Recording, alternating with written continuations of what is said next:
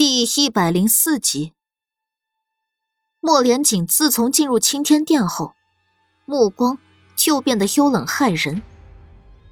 国师演技好了，昨日那场晴天霹雷，为何没能预测到？不过是场无因果的晴天霹雷。无因果？莫连锦冷笑出声：“是不是无因果？本王自然会查，你好自为之。”国师不语。苏黎抿了口茶，不动声色的打量着殿内的一切。如果收买职业禁卫军的人是国师，那他会离开青天殿。昨天的局，他应该也不会错过。正想着，他眼睛突然一亮。国师的布靴就放在蒲团外面，其中一只布靴的边缘有一圈不显眼的淡黄色。苏黎几步走过去，用衣袖挡着的，把国师的那只布靴迅速拿了过来。店里的几个道童都看懵了。国师双眼一睁，无情无欲的眸底掠过一丝复杂，隐隐还掺杂了不安。但他没动，只淡然看着苏黎的古怪动作。苏黎把沾了淡黄色的地上。用墨连锦的茶水慢慢浇淋，让其流进自己的茶杯里，反复几次，直到布靴上的黄色印记消失不见。他这才看向茶水，表面浮了一层油腥，拿到镜前一嗅，虽然茶香很浓，但里面的那股鸡汤味儿仍然被他嗅了出来。修行的人脚下沾了鸡汤。这事儿可就好玩了。苏黎放下茶杯，唇角挑起抹从容不迫的笑。国师大人好兴致呀，居然背着店里这些清秀的道童们，自己偷偷喝了鸡汤。你休得胡说八道！刚才领路的道童顿时脸色一变，极力反驳道：“国师大人向来戒荤，你切莫乱说。”哦，苏黎看了眼茶水表面的那层油腥，那可就奇怪了。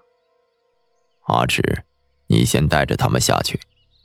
国师冷不丁开口，语气仍然是不急不缓。阿芷张了张嘴，只能狠狠瞪了眼苏七，带着其他道童离开大殿。一时间，整个大殿就只剩下了三人。四小姐想如何？国师大人，这是要承认偷心破戒了？张果，便是张果。苏黎挑了下眉，国师这人说话总是那么高深莫测，但他见并不吃这套。我们挑明了说吧，免得弯弯绕绕的，浪费彼此的时间。国师点头，也好。整个四国，只有国师大人能看天象。昨天有人在城门外设局，事先看准了天象，在那处埋下了许多铁器。而后，北岳世子将五王爷引了过去。你认为是我？是你吗？国师波澜不惊的脸上，终于动了动。莫连锦忽然起身。拉住苏黎就走。苏黎压低了声音：“你做什么？他还没有答话呢。”他说的，本王不信，我们自己去查。苏黎哑然，只能由他牵着离开青天殿。两人出了宫，由莫连锦带着，去了离城门最近的几家酒楼。昨天使团入城前后，可有打翻过鸡汤？每走一家酒楼，莫连锦都会问掌柜这个问题。直到第三家，掌柜一拍脑门，点头道：“的确是打翻过鸡汤。五王爷真是神了，连内事都知道。鸡汤打翻后，有什么人经过？除了小的与小二之外，便只有一位戴了面罩的怪异人走过。也正是因为这个的面罩太吓人。”小二才会失手打翻了鸡汤。两人向掌柜道了声谢，离开酒楼，走在熙熙攘攘的长街，苏黎舒了口气。虽然没有直接的证据，但基本可以认定，国师跟北岳有勾结。他跟北岳？为什么呢？苏黎实在想不通。不管是为什么，去围场过七日是北岳临时提出的，一切的缘由应当会在围场揭晓。你的兵马都在边关，去围场的安防是我父亲跟陈恩侯府负责。如果北岳真的狼子野心，我们怎么防？苏黎想到莫连锦曾经说的，他一直都在遵循他母妃的遗言，要护好南陵。可孤身一人的奋战，怎么拼得过四面楚歌？不禁开始担心，除了北岳。都城里想杀他的人比比皆是，本王倒是担心北岳狼子野心。啊！本王只怕除了国师之外，恐怕宫里还有人跟北岳达成了共识。苏黎只需要细细一想，就想清楚了莫连锦的话。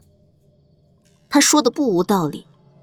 北岳离南陵毕竟太远，楚家姐弟带来的人，就算个个都是好手。也不过是一百多人，翻不了南陵的天。除非有人按耐不住了。这个班制由你保管，如果真会发生什么事儿，你去请柳城的驻军，那儿的驻军统领曾是本王麾下。苏黎把扳指握在掌心，攥紧。柳城虽然离都城较远，但围城在都城跟柳城之间，这样一来。距离就拉近了。莫连锦也有其他安排。把苏黎送去医馆后，径直离开。苏黎让繁星准备准备，明天跟他一起去围场。末了，走到柜台，朝正在拨算盘的简之行问道：“有没有什么法子，能将人的年龄检测出来？”简之航停下拨弄算盘。直直迎上苏黎的视线。国师，你怎么知道？苏黎怔了怔，在心里卧槽了一句：“神仙呢？”他都还没说呢，他就知道了。你是认真的？苏黎点点头。你有法子？简之恒将脖子上的一条长绳扯出，原本隐在衣服里面的坠子。也被他拉了出来。坠子是空心的，里面放了一粒黑黝黝的种子，小指般大小。这里幽冥子，你拿去。幽冥子，这东西只长在死海中的岛屿上，五十年花开，五十年结籽。结籽后，若未能在一个时辰内摘去，幽冥子便会落地生根，成为新的幽冥之。苏黎咽了咽口水，这么神奇的东西。在神方术里并没有记载。师傅逝世后，我去了死海，有幸得了一粒。简之恒说的轻描淡写，说完又继续开始拨弄算盘。只要用那人的血浇灌它，三日后，它会长出枝芽。那人几岁便长几个。真的假的？未曾试过，但有古书记载过。苏黎把东西收好，朝简之行点点头。我知道你想给师傅报仇，你知道那起血案的源头在哪儿，但我保证不了什么。以前是想过报仇，现在拨弄算盘便是一大乐事，其他的随缘。他的豁达让他刮目相看，笑了笑。那医馆能不能赚钱，我能不能借此暴富，就靠你精打细算了。好。苏黎又去看了大娃，叮嘱他，他不在的时候，白嬷嬷的儿子赵然过来，就让他来刑侦。大娃自信的点头：“李姐姐放心，我不会出差错的。”啊，我就知道你这双手天生就是吃这碗饭的。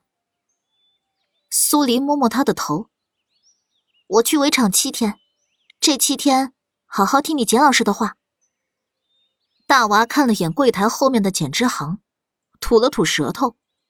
我可不敢不听他的话。苏黎被逗得笑出了声。繁星这会儿也收拾好了自己要带的东西。苏黎又叮嘱了大娃几句，从药柜里取了数十样药材，而后才带着繁星回武王府。明天去围场，毒药会是他不为人知的秘密手段。夜漫漫，整个都城都陷入寂静黑暗，只有青天殿，黑夜也点着亮如白昼的烛火。国师静静站在窗前，微微仰头观星。紫气西散，牛斗冲天狼，紫薇无光。越念到后面，他的语速就越慢。国师大人，夜凉，您还是早些歇息吧。阿芷拿了件外袍过来，小心替国师披上。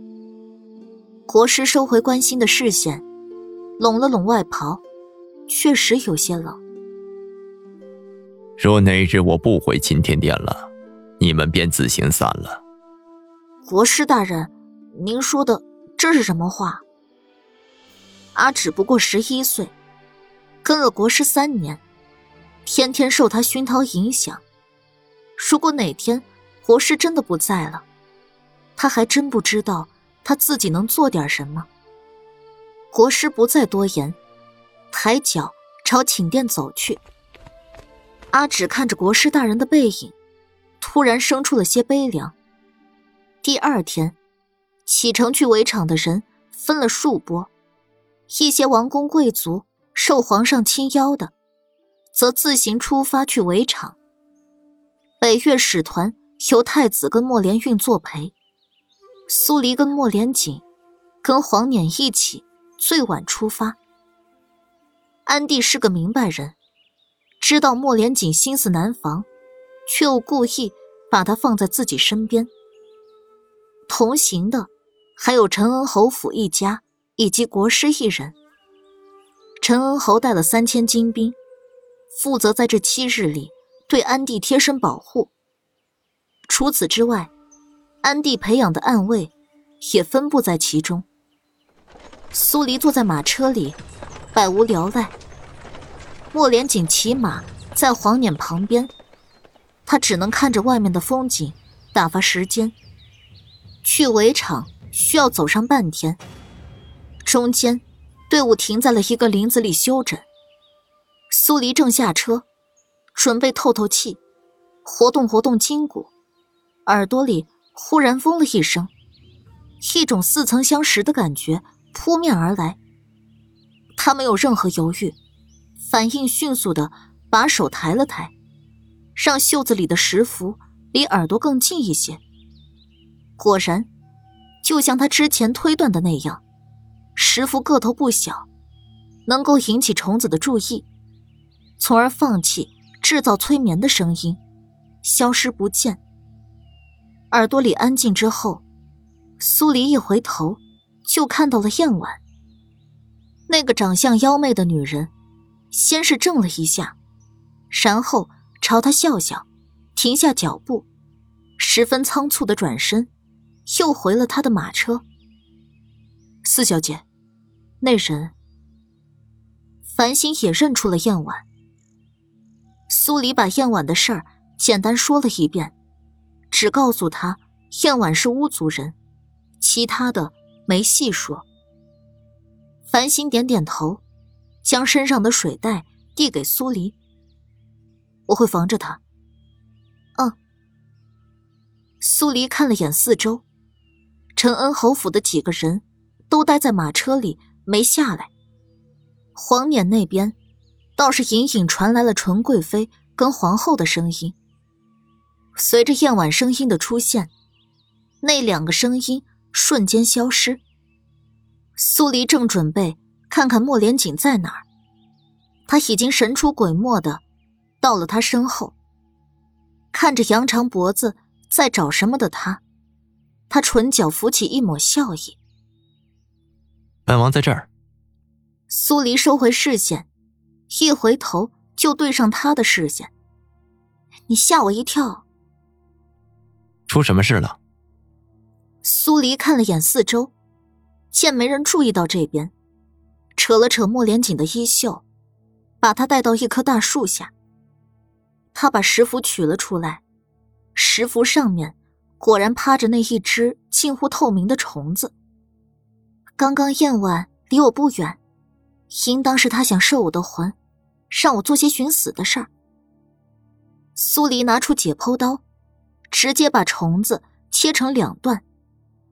刚刚还近乎透明的虫子，死了之后立刻恢复成原本的褐色。莫连锦脸色一沉，眸底浮起一丝戾气。燕贵妃，他为什么会在这个时候想杀我？苏黎皱了皱眉，径自低喃：“昨天宫宴上，燕婉帮洛楚书的时候，他只以为是燕婉不喜欢自己。现在想想，燕婉在这个时候选择下手，背后的目的应该没那么简单。这都城里的水，搅得越来越浑了。”